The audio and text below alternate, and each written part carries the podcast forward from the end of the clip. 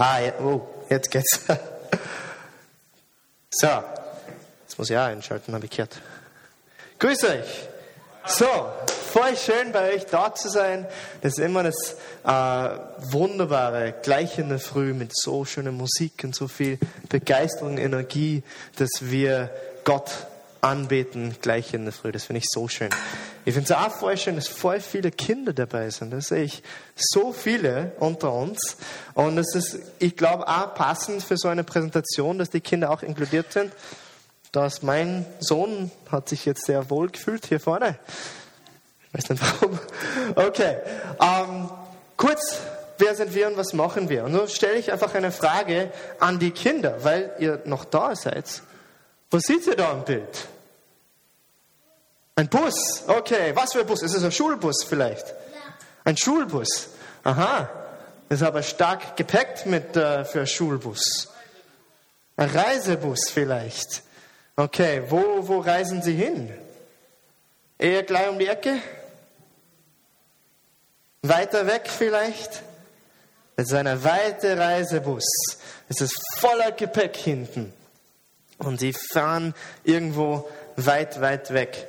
Das ist dann für uns auch ein Plan. Ich war diesen Sommer, letzten Sommer auch in Kenia. Da habe ich eine weite Reise gemacht nach Kenia, äh, um da eine Schule zu besuchen. Und in Kenia, wenn ich das richtig ausspreche, als ich da war, habe ich versucht, ein bisschen Swahili gleich zu lernen. Äh, und da sagt man Habari Zunu. Habari, Habari Zenu. Ich hoffe, ich sage das richtig.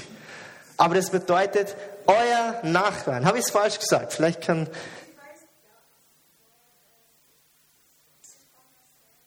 Ah, wirklich? Dann kannst du mir beibringen.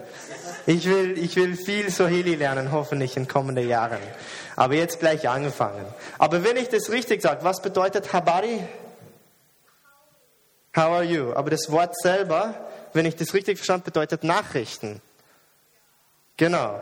Und das Na Nachrichten haben wir jetzt, wollen wir mit euch mitteilen, was wir vorhaben. Also, meines for the unreached oder meines für die Unerreichten. Grundsätzlich, was sind wir, was machen wir jetzt ganz kurz gesagt, wenn es richtig funktioniert? Schau mal, es leuchtet grün. Okay, nächste Folie bitte. so geht's. Okay, also, wer sind wir und was wollen wir machen. Wir wollen Missionarsfamilien unterstützen, dass sie weiterhin in Gott, äh, Gott überall in Afrika dienen können, indem wir ihre Kinder bei der Rift Valley Academy, das ist eine Internatsschule in Kenia, unterrichten und betreuen. Das ist so in einem Satz, was wir vorhaben. Jetzt, wer sind wir? Versuchen wir es nochmal. Ah, jetzt geht's. So, wir sind die Meiner-Familie. Äh, nicht das schönste Bild, weil wir haben gerade einen neuen Zuwachs bekommen vor vier Wochen, wenn ich das richtig, fünf Wochen jetzt. Fünf Wochen, eine kleine Baby und deshalb ist es Fotoqualität. Ähm, aber wer sind wir? Ich bin der Mix, ich bin bisschen von überall. Meine Eltern sind Amerikaner ursprünglich, aber nach Österreich gezogen, haben einander hier kennengelernt und dann in Frankreich studiert und dann mit einer deutschen Organisation zum Mittelosten. Ich bin in Jordanien aufgewachsen, in einer jordanischen Schule, irgendwie teilweise Araber, teilweise Amerikaner, dann ständig immer wieder in Österreich, wieder zurück und dann in 2010 bin ich daher nach Österreich gekommen, um zu studieren.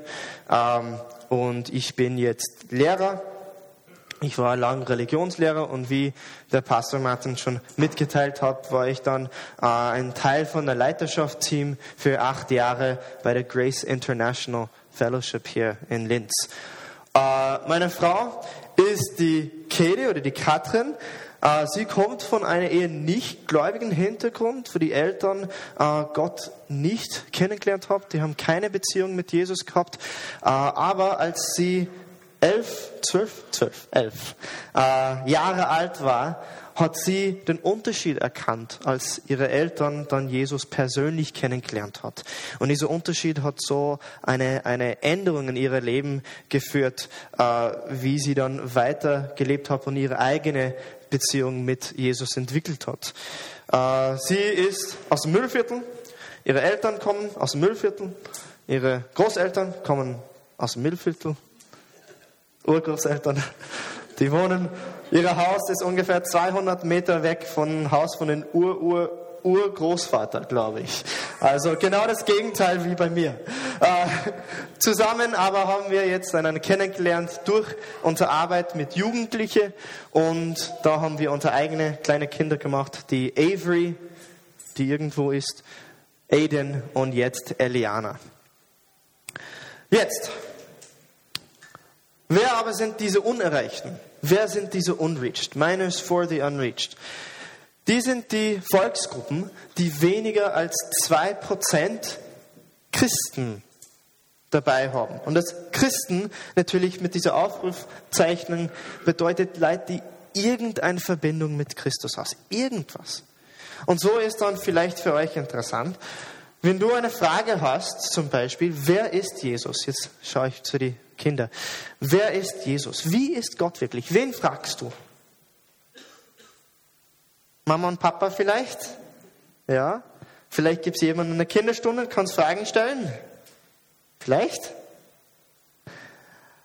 Wenn man in einer Volksgruppe, die 2% Christen haben, oder in manchen Fällen die äh, Frontiersvolksgruppen weniger als 0,1%, dann gibt es sehr wenig Leute zum Fragen. Da kann man sehr wenig mit Leuten austauschen, wie dieser schwierige Weg, was wir mit Gott äh, führen wollen, dass wir ihn nachfolgen und wie wir das machen. Da gibt es niemanden, mit dem wir reden können. Und um das visuell darzustellen, ungefähr so schaut es aus, wenn man ein Gläubiger ist unter tausend Menschen. Und in einem Dorf mit weniger als tausend Menschen, das heißt, da kann man ein Gläubiger sein, man ein ganzes Leben geboren, aufwachsen, irgendwie Beruf finden, vielleicht Liebe finden, Kinder machen, Enkelkinder machen und bis zum Sterben vielleicht kein einziges Mal von Jesus gehört haben. Und das wollen wir natürlich helfen, dass wir das ändern können. Jetzt besonders in Afrika, jetzt ist es wunderschön, dass eine aus Kenia, ich kenne äh, der Ndala schon seit vielen Jahren. Ähm, Afrika ist irgendwie hat sich ganz anders entwickelt als Europa, mit viele, viele verschiedene Gründe. Aber es gibt Gründe, warum in manchen Orten von Afrika es sehr schwierig ist, dass das Evangelium ausbreitet kann. Und da nur schnell gesagt, viele verschiedene Gründe, geografisch, sprachlich zum Beispiel. Es gibt so viele Sprachen, mehr Sprachen in Afrika im Vergleich zur Bevölkerung als alle anderen Kontinenten in der Welt. Kulturell sehr verschieden. Ich bin nicht in Afrika, aber gleich neben, eher Nordafrika, was sehr arabisch ist, äh, sehr arabisch kultiert, sehr islamisch. Da kommen wir auch natürlich zu die, Polit äh, zu die politische Gründe. Manche Orte geht es sehr gut, manche nicht so, sehr unstabil. Viel Krieg gibt es in manche Orte. Es ist natürlich auch ein riesiger Kontinent im Vergleich zu Europa, was relativ klein ist. Religiös natürlich in Bereiche, wo der Islam herrscht, das ist für mich persönlich so eine starke äh, Geschichte, weil ich bin in ein islamisches Land aufgewachsen. Und obwohl das Islam in, in südliche Bereiche von Afrika anders ausschaut als im Norden, trotzdem das Gleiche ist geblieben, diese gegen Christus. Wir wollen nicht unsere Bibel lesen, wir wollen nicht, dass es irgendwie in unsere Kultur einkommt, wir wollen nicht über Jesus hören. Schließlich natürlich Afrika, die Bevölkerung wächst sehr schnell und wir müssen wirklich schauen, dass wenn die Bevölkerung wächst, dass es nicht mehr ein Kontinent verzweigt ist. Afrikaner kommen hierher und Europäer gehen daher und überall, wir wollen schauen, dass es ausgleichlich, dass überall auf der, gleiche, auf der ganzen Welt Menschen die Möglichkeit haben, Gott kennenzulernen und diese Beziehung mit Jesus zu haben. Und es ist leider nicht gleichmäßig aufgeteilt in der ganzen Welt. Also, Missionare, langfristige Missionare können da einen Unterschied machen. Meine Eltern waren 30 Jahre in Jordanien und in 30 Jahren könnten sie die Sprache wirklich ganz gut kennenlernen. In 30 Jahren haben sie die Kultur kennengelernt und das kann man innerhalb von ein oder zwei Jahren nicht so gut machen. Und nur durch lange Zeit kann man dann Sprachen entwickeln, Bibelübersetzungen machen, Vertrauen aufbauen und es dauert sehr sehr lang. Aber 20 Prozent von alle Missionare kehren wieder zurück zu ihrer Heimatland während die Bildungsbedürfnisse ihrer Kinder.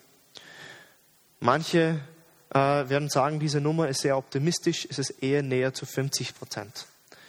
Und wir wollen diese Zahl reduzieren. Ja, und daher haben sie vor 120 Jahren diese, diese Internatsschule in, äh, in Kenia gegründet. Hauptsächlich für die Leute, die weiter in andere Länder äh, eher äh, in, in die schwierige, unerreichte Volksgruppen innerhalb von Afrika reisen wollen. Äh, diese Schule ist, ist, eine relativ normale Schule, kann man sagen. Äh, Nichts sowas auffällig bei der Schule selber. Und ich werde da als Lehrer arbeiten. Ich bin ein ausgebildeter Lehrer. Meine Frau ist ausgebildete Administratorin. Da will sie auch arbeiten. Äh, wir kümmern uns um die Kinder nicht nur von acht bis vier, sondern auch am Wochenende, auch längere Zeiten, um ihnen zu betreuen. Und in dieser Zeit äh, hoffen wir, dass ihre Eltern weiter arbeiten können.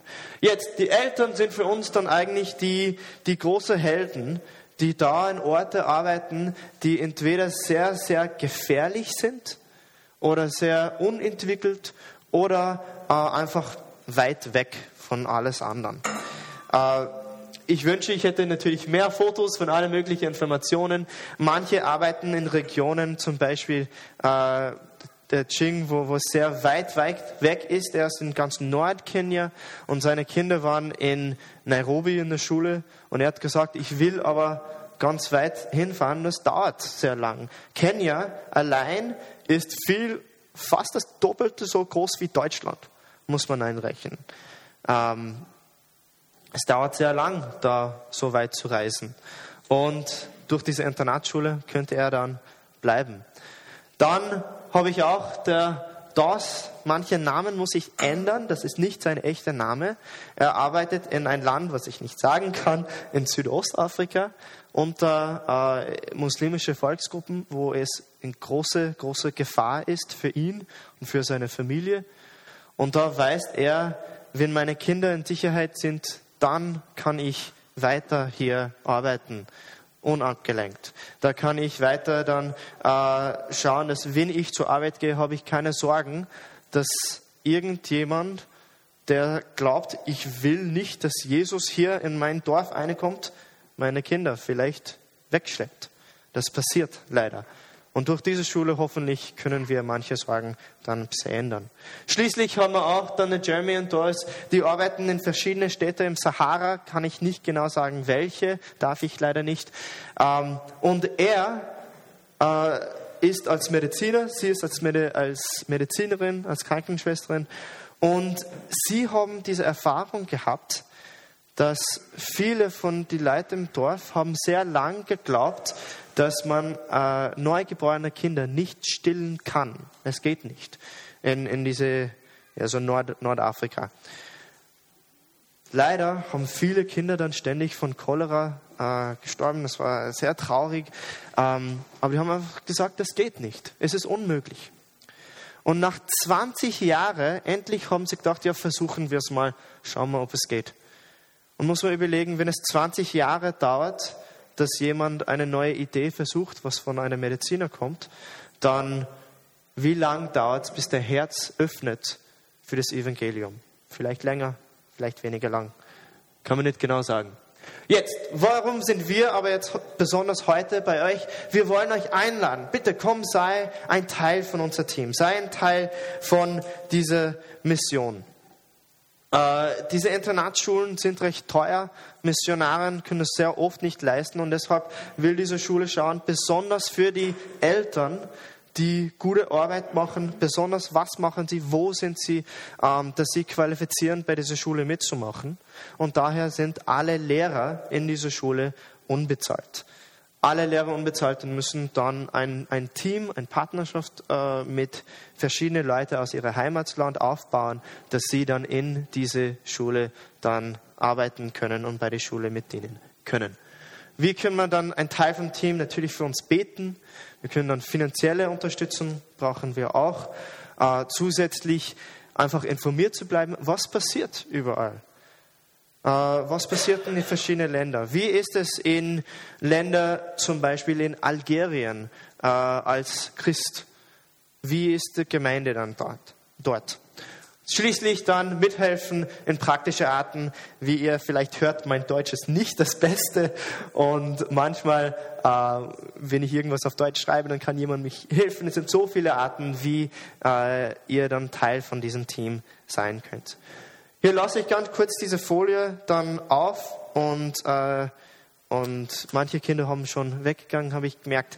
Äh, aber mit dieser Folie könnt ihr dann zu unserer Website kommen und äh, Informationen einfach, dass wir einander kennenlernen können und austauschen. Vielleicht später nach dem Gottesdienst können wir auch die Möglichkeit haben, äh, miteinander noch mehr zu unterhalten, mit mehr zu reden. Und wenn irgendwelche Fragen dann sind, dann bitte einfach zu mir fragen. Gut. Dann vielen, vielen Dank für eure Aufmerksamkeit. Was ganz tapfer und brav mit. okay. Das ist eigentlich aber das, das Ende von was ich persönlich sagen will. Äh, ich hoffe, dass wir später miteinander besser länger reden können. Äh, aber ich will dann schauen, was will Gott jetzt uns heute sagen. Ich will hoffentlich, dass wir jetzt alle mit unserer Bibel, hoffentlich haben wir unsere Bibel mit und wir schlagen unsere Bibel auf 1. Korinther 12.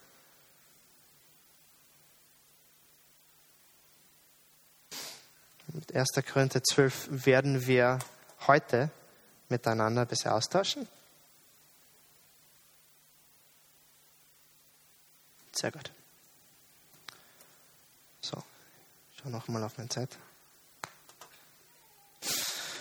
Gut, dann 1. Korinther 12. Finde ich so eine spannende Stelle, aber wir kommen gleich dazu. Weil ich habe leider nicht so gut geschlafen gestern. Ich kann manchmal nicht so gut äh, schlafen, weil ich große Schmerzen habe, jetzt im Schulter. Äh, ich bin äh, mit einer eine Krankheit da, seit ich 14 bin, habe ich diese Krankheit namens Sklerodermia. Und es bringt meine Haut langsam um, leider. Ähm, äh, meine Gelenke habe ich dann große Schmerzen und meine Schulter springt ständig raus. Wenn ich da schlafe, dann knackst es so raus. Und das kann manchmal ein bisschen nervig sein, wenn man nicht gut schlafen kann. Ich äh, habe dann gemerkt, egal wie gut es mir geht, trotzdem merke ich diesen Schultergelenk. Das heißt, wenn meine Beziehung jetzt mit meiner Frau ganz gut ist und wir verstehen einander ganz gut, aber meine Schulter tut weh, dann denke ich, ah, boah, meine Schulter. Und wenn es alles in der Arbeit gut geht und ich kann gut konzentrieren und ich kann gut meine, mit meinen äh, Jugendlichen, meine Schüler dann unterrichten, aber meine Schulter tut weh, dann denke ich, ah, meine Schulter.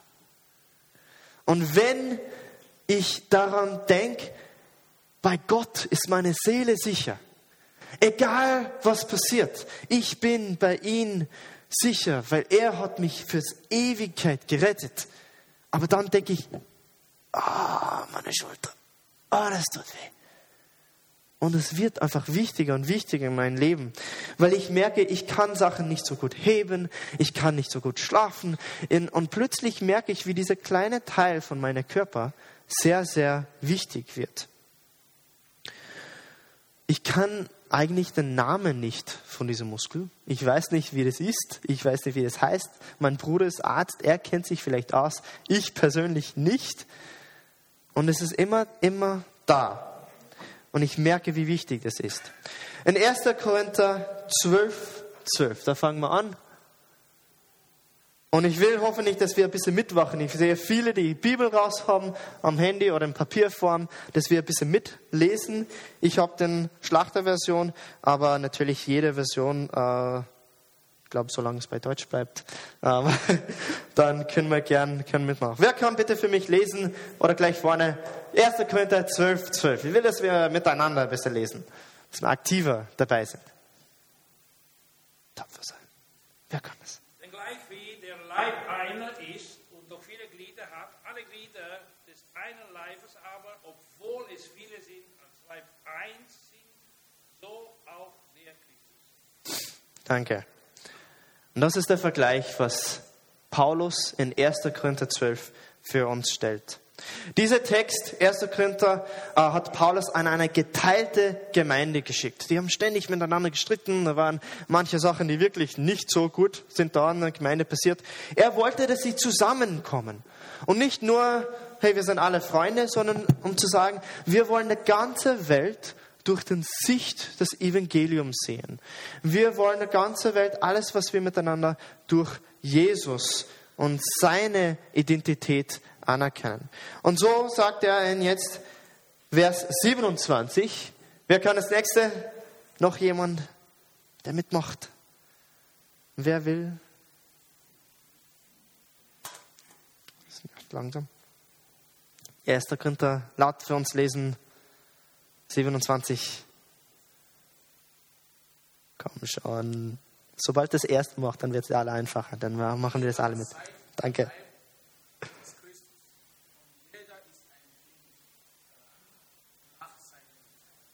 Sehr gut, danke schön. In dem Kapitel jetzt 11 und bis 14 geht es darum, eine geordnete Gottesdienst zu haben. Wie soll der Gottesdienst ausschauen? Und die wollen es so machen, natürlich, dass anderen Jesus kennenlernen. Wenn sie zu Besuch kommen, wie schaut es dann eigentlich dann aus?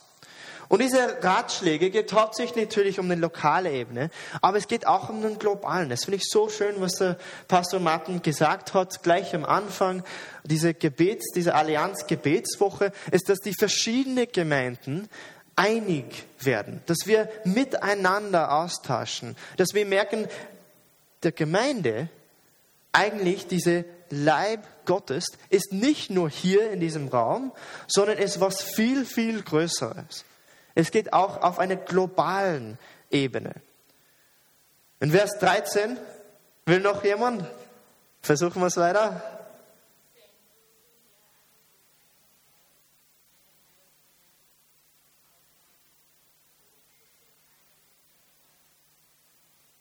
Sehr schön, danke.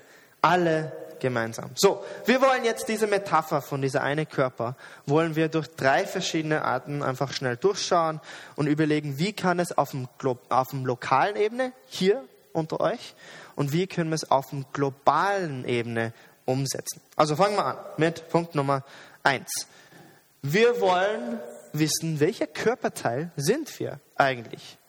Und da müssen wir einfach vor Gott kommen und um Weisheit zu bitten.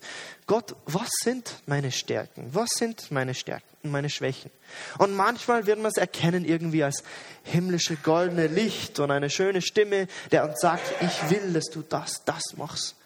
Aber manchmal ist es einfach, dass wir uns selber besser kennenlernen und dass wir demütig vor Gott kommen und bitten, wie kann ich was machen in der Gemeinde?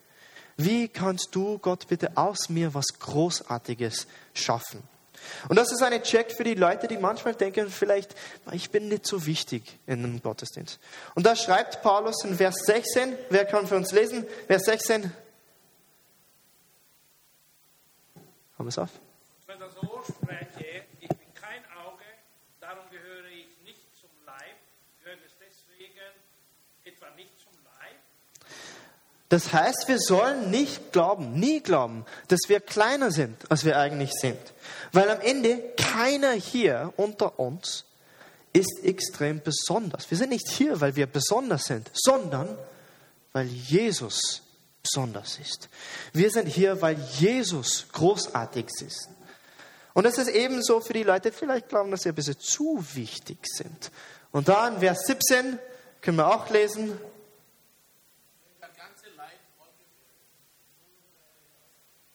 Genau. Und dass manche von uns werden vielleicht ein bisschen zu stolz.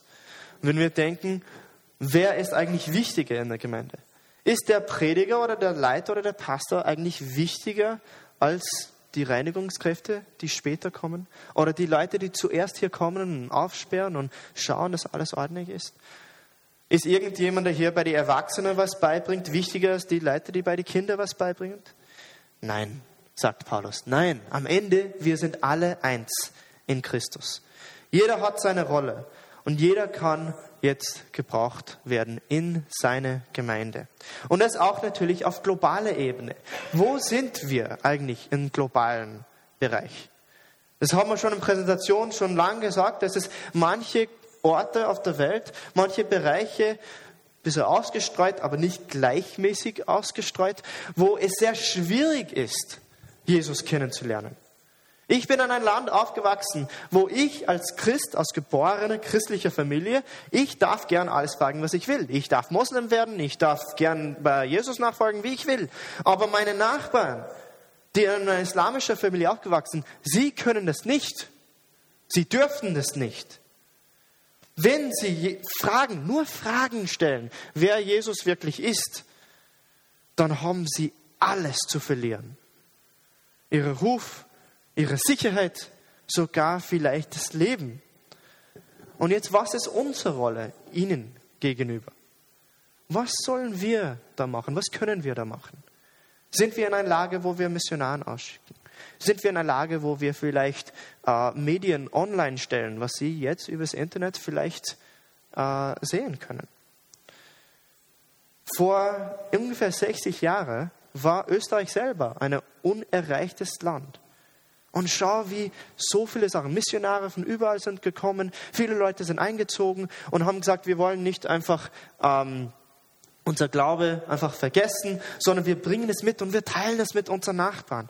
Und hier finde ich von dieser Gemeinde, was ich jetzt von Geschichten gehört habe, wunderbare Geschichten von was passiert, wenn Leute stark und lebendig ihre Beziehung mit Jesus, mit ihren Nachbarn mitteilen.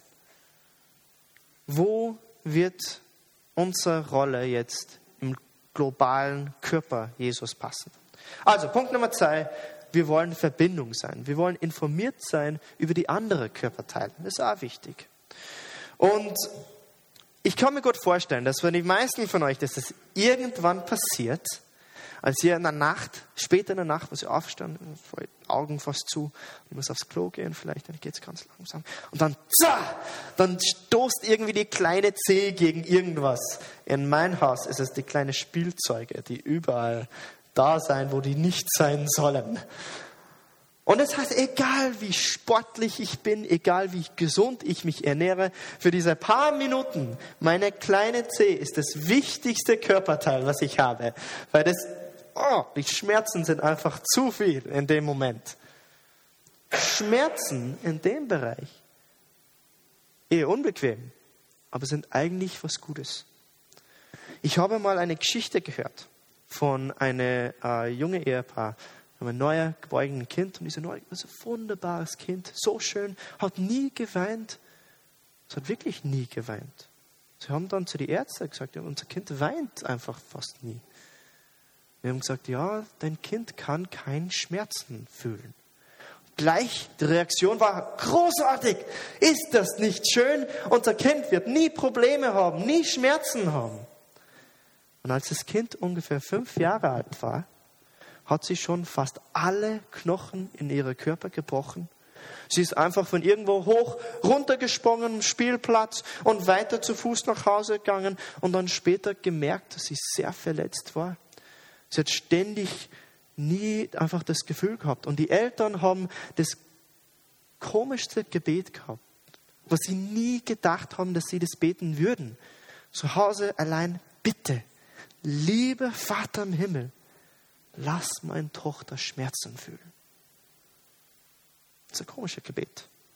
Aber am Ende, was sagt es? Gebet, äh, äh, äh, Schmerzen sind eigentlich gut und gesund. Vielleicht die Ursache von den Schmerzen sind böse, aber die Schmerzen kommunizieren in unser Körper. Und jetzt stellen wir diese Metapher um. Wie gehen wir mit Problemen innerhalb von der Gemeinde? Sind wir in einer Gemeinde, wo wir das ausdrücken können? Dürfen wir das? Was ist, wenn wir mit Zweifeln und mit Ängste oder mit, mit Kämpfe, wenn wir Kämpfe mit Sünde haben oder mit Verletzungen, wie können wir innerhalb von der Gemeinde äh, das ausleben? Ich bin überzeugt, der Gemeinde soll ein Ort sein, wo es in Ordnung ist, nicht in Ordnung zu sein. Wir sollen sowas haben. Gott sei Dank für Schmerzen, dass wir fühlen können, irgendwas stimmt nicht. Und hoffentlich können wir dann immer näher und näher zueinander dann kommen. Vers äh, jetzt habe ich 26, genau. Wer ist jetzt wieder tapfer? 26.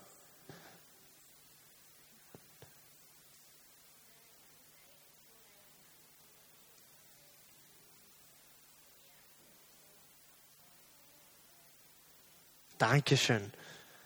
Es sollte ein Teil von Kommunikation. Ich bin jetzt mit meiner Frau jetzt fast siebeneinhalb Jahre jetzt verheiratet.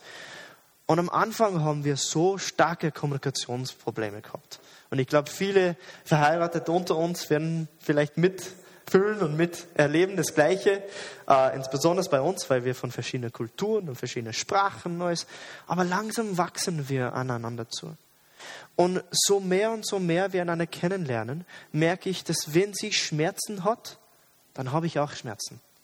Wenn sie voller Freude ist, dann habe ich auch volle Freude. Wenn sie jetzt in der letzten Zeit schwanger war und ein bisschen größer geworden, so bin ich auch ein bisschen größer geworden. Das ist auch ein Teil davon. Jetzt hat sie sehr schnell viel Gewicht verloren. Das dauert bei mir ein bisschen länger vielleicht. Leider.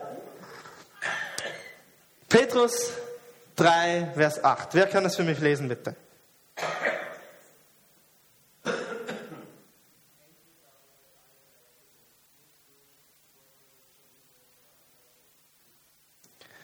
Wie versuchen wir das innerhalb von unserer Gemeinde?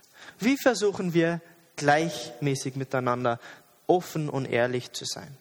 Ich denke oft an diese Geschichte von der verlorenen Schaf, was Jesus erzählt hat. Ein Schaf geht verloren und es Hauptpunkt von dieser Geschichte ist eigentlich der Liebe, was von äh, der Hirte, der dieser Schaf nachläuft. Aber was haben die anderen 99 Schafe gedacht? In Jordanien, wo ich aufgewachsen bin, sind viele Schafe und Hirten, die sind einfach in, in Tausende voll vor unserer Straße ständig vorbeigegangen. Unser Hund ist verrückt geworden da in der Zeit, die Schafe da sind. Nicht die intelligenteste Tiere, aber was haben sie dabei gemacht? Haben sie Sorgen gemacht? Einer von uns fehlt. Wo sind sie? Was machen sie? Was denken wir bei der Gemeinde, wenn das passiert? Wenn irgendjemand jetzt ein, zwei Wochen, drei Wochen nicht da ist, rufen wir an und sagen, hey, was ist los? Wie geht's dir? Was ist los? Wo bist du? Sind wir miteinander dann im nähen Kontakt? Und jetzt auf der globalen Ebene, das gleiche Punkt. Wie geht es bei den anderen Gemeinden? Wie geht jetzt zurzeit in Gemeinde in Pakistan oder Mexiko? Wie haben wir eine Art, dass wir das erfahren? Sind wir mit welche in Kontakt, mit dem wir das austauschen können? Wie haben wir diese Möglichkeiten? Ich war, als ich, wie gesagt, letzten Sommer dann in Kenia, ich habe äh, viele Missionare kennengelernt bei dieser Schule, die überall in Afrika ausgeteilt waren. Und ich war so positiv aufgebaut, dass diese Bewegung, was wir sehen wollen, dass die Völker, die keinen Zugriff zu Jesus haben, Jesus kennenlernen können, ist nicht eine Ein-Person-Sache. Das ist viele, die miteinander hinreisen. Viele, die miteinander arbeiten, die miteinander koordinieren. Das ist eine große Aufwand. Schließlich, jetzt haben wir es, Matthäus 18, 19. Was passiert, wenn wir wirklich gemeinsam sind, wenn wir einig sind. Wer kann jetzt jemand das für uns lesen? Es wird immer mehr, das ist schön. Wer kann das? Irgendjemand, eine schöne laute Stimme.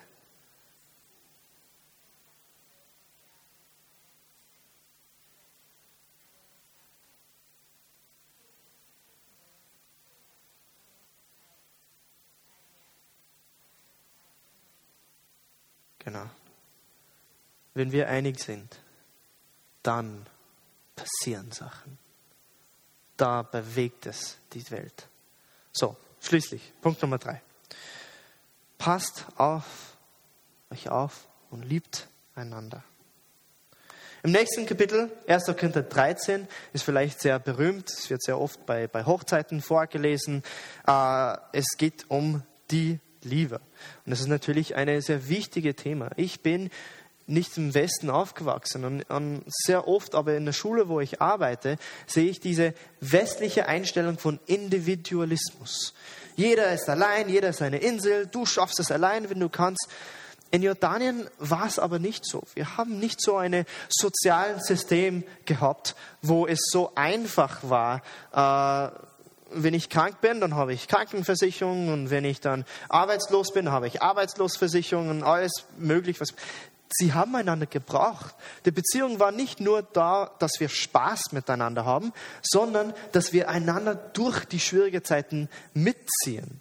Und egal ob westliche oder östliche oder nördliche, südliche Kultur, menschliche Kultur ist das Gleiche. Wir brauchen einander. So lesen wir Galater 6, 2. Wir sind ein bisschen spät dran und wollen mal ein bisschen schneller lesen. Wer kann das? Eine Frage des anderen Lasten und so sollt ihr das Gesetz des Christus erfüllen. Genau. Und Gesetz des Christus, was ist das? Was ist das Gesetz Christus? Nochmal lauter? Sehr gut. Lieb einander. Die Liebe ist das Gesetz. Wir sollen eine Gemeinde natürlich sein, wo wir einander lieben. Und wenn wir einander lieben und alles ist schön und später vielleicht werden wir austauschen und draußen was, äh, ein bisschen was essen und ein bisschen was trinken und lachen miteinander, das geht einfach. Aber was ist, wenn eine Beziehung schwierig wird? Wenn es anstrengend wird, wenn Verletzungen dabei werden? Dann braucht man viel Geduld, viel Ausdauer, viel Vergebung. Dann wird es schwieriger. Und auf globaler Ebene natürlich, die Liebe in der Gemeinde ist auch sehr, sehr wichtig. Paulus hat es so wichtig gefunden, dass die Gemeinden, dass sie zusammenkommen. Er hat so viele Briefe an Gemeinden geschickt, die weit, weit weg waren. Und davon profitieren wir immer noch heute, wenn wir das in unserer Bibel lesen.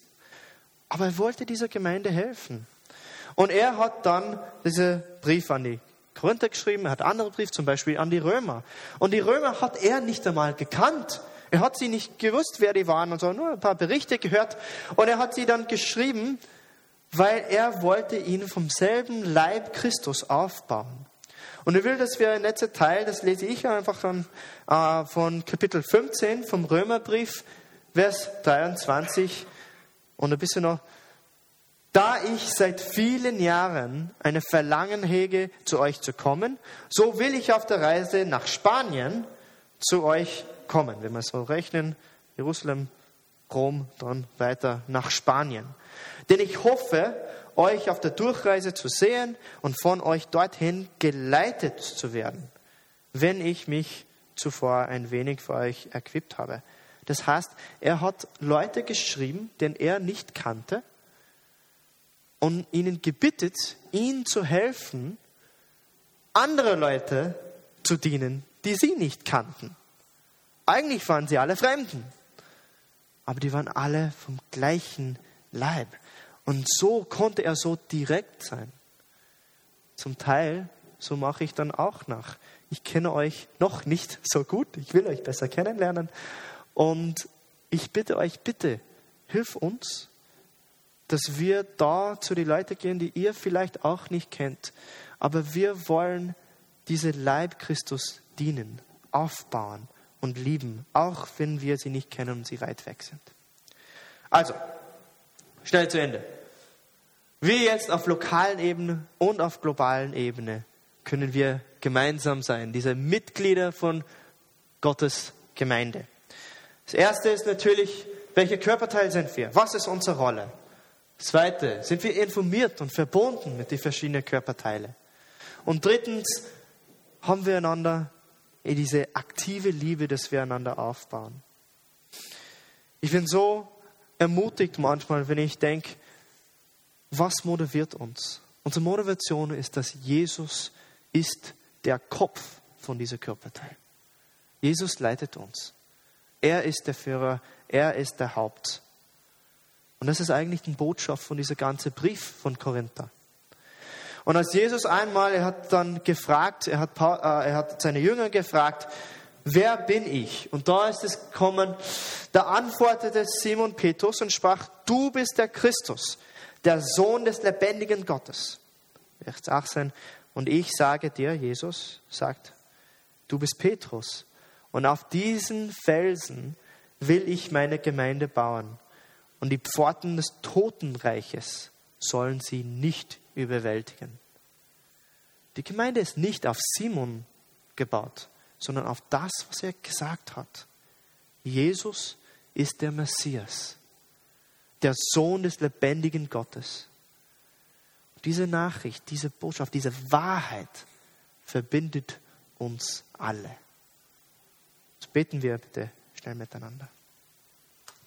Lieber Vater im Himmel, danke, dass du uns liebst. Danke, dass du deinen Sohn geschickt hast, um uns zu retten, um uns wieder in diese Familie einzubringen. Dass wir ein Teil von deinem Körper sein dürfen, dass wir adoptiert sein können in dein Königreich. Ich bitte, dass wir äh, das zu Herzen nehmen können, was wir heute gelernt haben. Ich bitte, dass wir eine aktive Rolle von diese, diese globale Gemeinde sein können. Ich danke dir für jeder hier, der diese Botschaft dann zu Herzen nehmen will. Ich danke dir, dass du in jedem Herzen arbeitest, dass du uns gerettet hast, dass wir wieder in diese Familie sein dürfen. In Jesu Name. Amen.